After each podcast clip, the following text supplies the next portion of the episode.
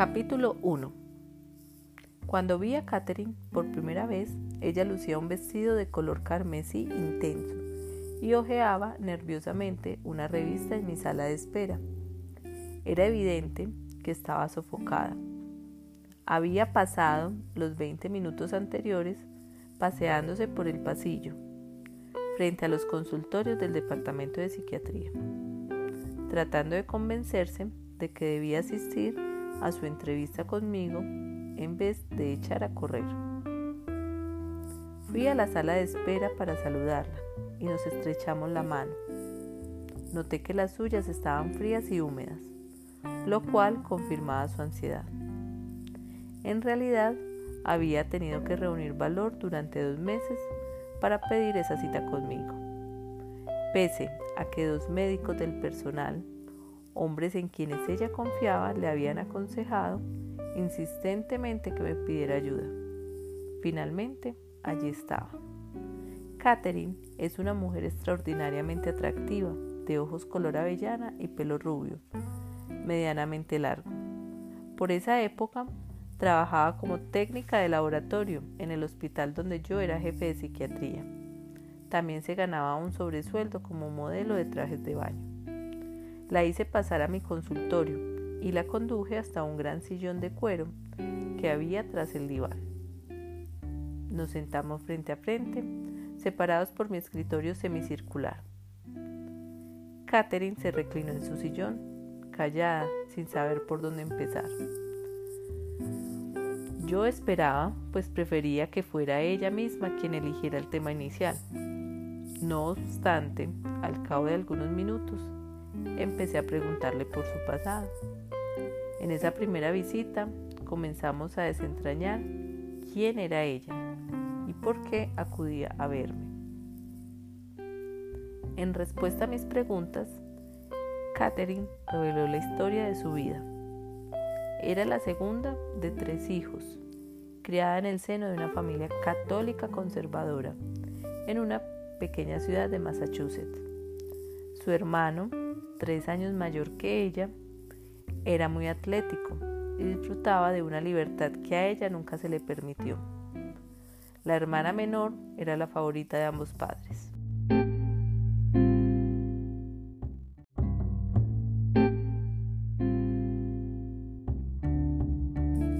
Cuando empezamos a hablar de sus síntomas, se puso notablemente más tensa y nerviosa. Comenzó a hablar más deprisa y se inclinó hacia adelante con los codos apoyados en la mesa. Su vida siempre había estado repleta de miedos. Tenía miedo del agua, tenía tanto miedo de asfixiarse que no podía tragar píldoras. También la asustaban los aviones y la oscuridad. La aterrorizaba la idea de morir. En los últimos tiempos esos miedos habían comenzado a empeorar. A fin de sentirse a salvo, solía dormir en el amplio ropero de su apartamento. Sufría dos o tres horas de insomnio antes de poder conciliar el sueño. Una vez dormida, su sueño era ligero y agitado. Se despertaba con frecuencia. Las pesadillas y los episodios de sonambulismo que habían atormentado su infancia empezaban a repetirse. A medida que los miedos y los síntomas la iban paralizando cada vez más, mayor era su depresión. Mientras Catherine hablaba, percibí lo profundo de sus sufrimientos. En el curso de los años, yo había ayudado a muchos pacientes como ella a superar el tormento de los miedos.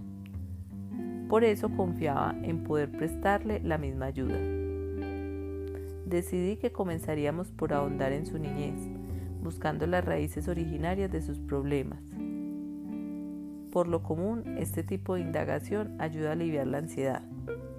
En caso de necesidad y si ella lograba tragar píldoras, le ofrecería alguna medicación suave contra la ansiedad para que estuviera más cómoda. Era el tratamiento habitual para sus síntomas y yo nunca vacilaba en utilizar sedantes y hasta medicamentos antidepresivos para tratar las ansiedades y los miedos crónicos y graves. Ahora recurro a ellos con mucha más moderación y solo durante breves periodos si acaso. No hay medicamento que pueda llegar a las verdaderas raíces de estos síntomas. Mis experiencias con Catherine y otros pacientes como ella así me lo han demostrado. Ahora sé que se puede curar, en vez de limitarse a disimular o enmascarar los síntomas. Durante esa primera sesión, yo trataba con suave insistencia de hacerla volver a la niñez. Como Catherine recordaba asombrosamente pocos hechos de sus primeros años, me dije que debía analizar la posibilidad de utilizar la hipnoterapia como una posible forma de abreviar el tratamiento para superar esa represión. Ella no recordaba ningún momento especialmente traumático de su niñez que explicara esos continuos miedos en su vida.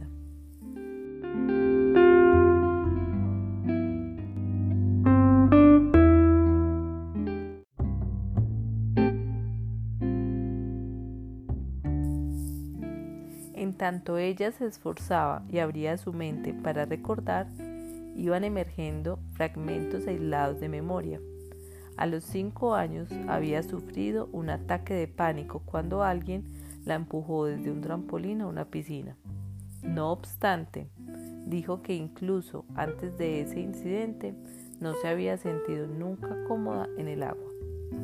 Cuando Catherine tenía 11 años, su madre había caído en una depresión grave. El extraño modo en que se alejaba de su familia hizo que fuera necesario consultar con un psiquiatra y someterla a electrochoque. Debido a ese tratamiento, a su madre le costaba recordar cosas. La experiencia asustó a Catherine, pero aseguraba que cuando su madre mejoró y volvió a ser como siempre, esos miedos se disiparon. Su padre tenía un largo historial de excesos alcohólicos. A veces, el hijo mayor tenía que ir al bar del barrio para recogerlo. El creciente consumo de alcohol lo llevaba a reñir frecuentemente con la madre de Catherine, quien entonces se volvía retraída y malhumorada. Sin embargo, la muchacha consideraba eso como un patrón familiar aceptado. Fuera de casa todo iba mejor. En la escuela secundaria salía con muchachos y mantenía un trato fácil con sus amigos, a la mayoría de los cuales conocía desde varios años atrás. Sin embargo, le resultaba difícil confiar en la gente, sobre todo en quienes no formaban parte del reducido círculo de sus amistades. En cuanto a la religión, para ella era simple y no se planteaban dudas. Se le había enseñado a creer en la ideología y las prácticas católicas tradicionales, sin que ella pusiera realmente en tela de juicio la verdad y validez de su credo. Estaba segura de que, si una era buena católica y vivía como era debido, respetando la fe y sus ritos, sería recompensada con el paraíso. Si no, sufriría el purgatorio o el infierno. Un Dios patriarcal y su hijo se encargaban de esas decisiones definitivas. Más tarde, descubrí que Catherine no creía en la reencarnación. De hecho, sabía muy poco de ese concepto, aunque había leído algo sobre los hindúes. La idea de la reencarnación era contraria a su educación y su comprensión. Nunca había leído sobre temas metafísicos u ocultistas, porque no le interesaban en absoluto. Estaba segura de sus creencias. Terminada la escuela secundaria, Catherine cursó dos años de estudios técnicos que la capacitaron como técnica de laboratorio. Contando con una profesión y alentada por la mudanza de su hermano a Tampa, Catherine consiguió un puesto en Miami en un gran hospital asociado con la Universidad de Miami, ciudad a la que se trasladó en la primavera de 1974, a la edad de 21 años. La vida de Catherine en su pequeña ciudad había sido más fácil que la que tuvo que llevar en Miami. Sin embargo, le alegraba haber escapado a sus problemas familiares. Durante el primer año que pasó allí, conoció a Stuart, un hombre casado, judío y con dos hijos, diferente en todo de los hombres con quienes había salido. Era un médico de éxito, fuerte y emprendedor. Entre ellos había una atracción irresistible, pero las relaciones resultaban inestables y tempestuosas. Había algo en él que despertaba las pasiones de Catherine como si la hechizara. Por la época en que ella inició la terapia, su relación con Stuart iba por el sexto año y aún conservaba todo su vigor. Aunque no marchara bien, Catherine no podía resistirse a él. Aunque la trataba mal y la enfurecía con sus mentiras, sus manipulaciones y sus promesas rotas. Varios meses antes de su entrevista conmigo, Catherine había sufrido una operación quirúrgica de las cuerdas vocales, afectada por un nódulo benigno. Ya estaba ansiosa antes de la operación, pero al despertar en la sala de recuperación se encontraba absolutamente aterrorizada. El personal de enfermería se esforzó horas enteras por calmarla. Después de reponerse en el hospital, buscó al doctor Edward Poole. Ed era un bondadoso pediatra a quien Catherine había conocido mientras trabajaba en el hospital. Entre ambos surgió un entendimiento instantáneo que se fue convirtiendo en estrecha amistad. Catherine habló francamente con Ed, le contó sus temores, su relación con Stuart y su sensación de estar perdiendo el control de su vida. Él insistió en que pidiera una entrevista conmigo, personalmente, no con alguno de mis asociados. Cuando Ed me llamó para ponerme al tanto de ese consejo, agregó que por algún motivo le parecía que solo yo podía comprender la verdad a Catherine, aunque los otros psiquiatras también tenían una excelente preparación y eran terapeutas capacitados. Sin embargo, Catherine no me llamó.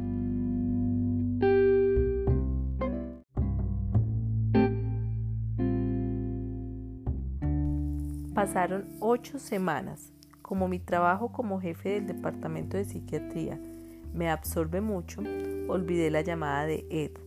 Los miedos y las fobias de Catherine empeoraban. El doctor Frank Aker, jefe de cirugía, la conocía superficialmente desde hacía años y solía bromear con ella cuando visitaba el laboratorio donde trabajaba. Él había notado su desdicha de los últimos tiempos y percibido su tensión. Aunque había querido decirle algo en varias oportunidades, vacilaba.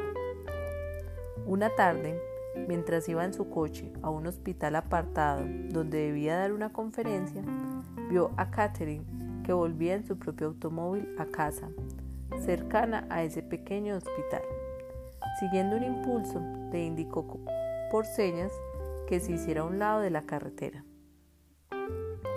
Quiero que hables ahora mismo con el doctor Weiss, le gritó por la ventanilla, sin demora. Aunque los cirujanos suelen actuar impulsivamente, al mismo Frank le sorprendió su rotundidad. Los ataques de pánico y la ansiedad de Catherine iban siendo más frecuentes y duraban más.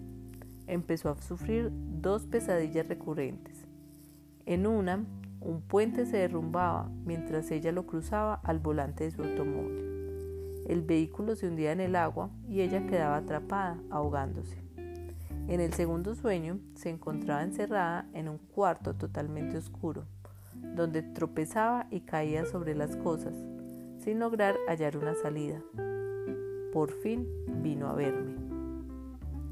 Durante mi primera sesión con Catherine, yo no tenía la menor idea de que mi vida estaba a punto de trastrocarse por completo, de que esa mujer asustada y confundida, sentada frente a mi escritorio, sería el catalizador, ni de que yo jamás volvería a ser el mismo.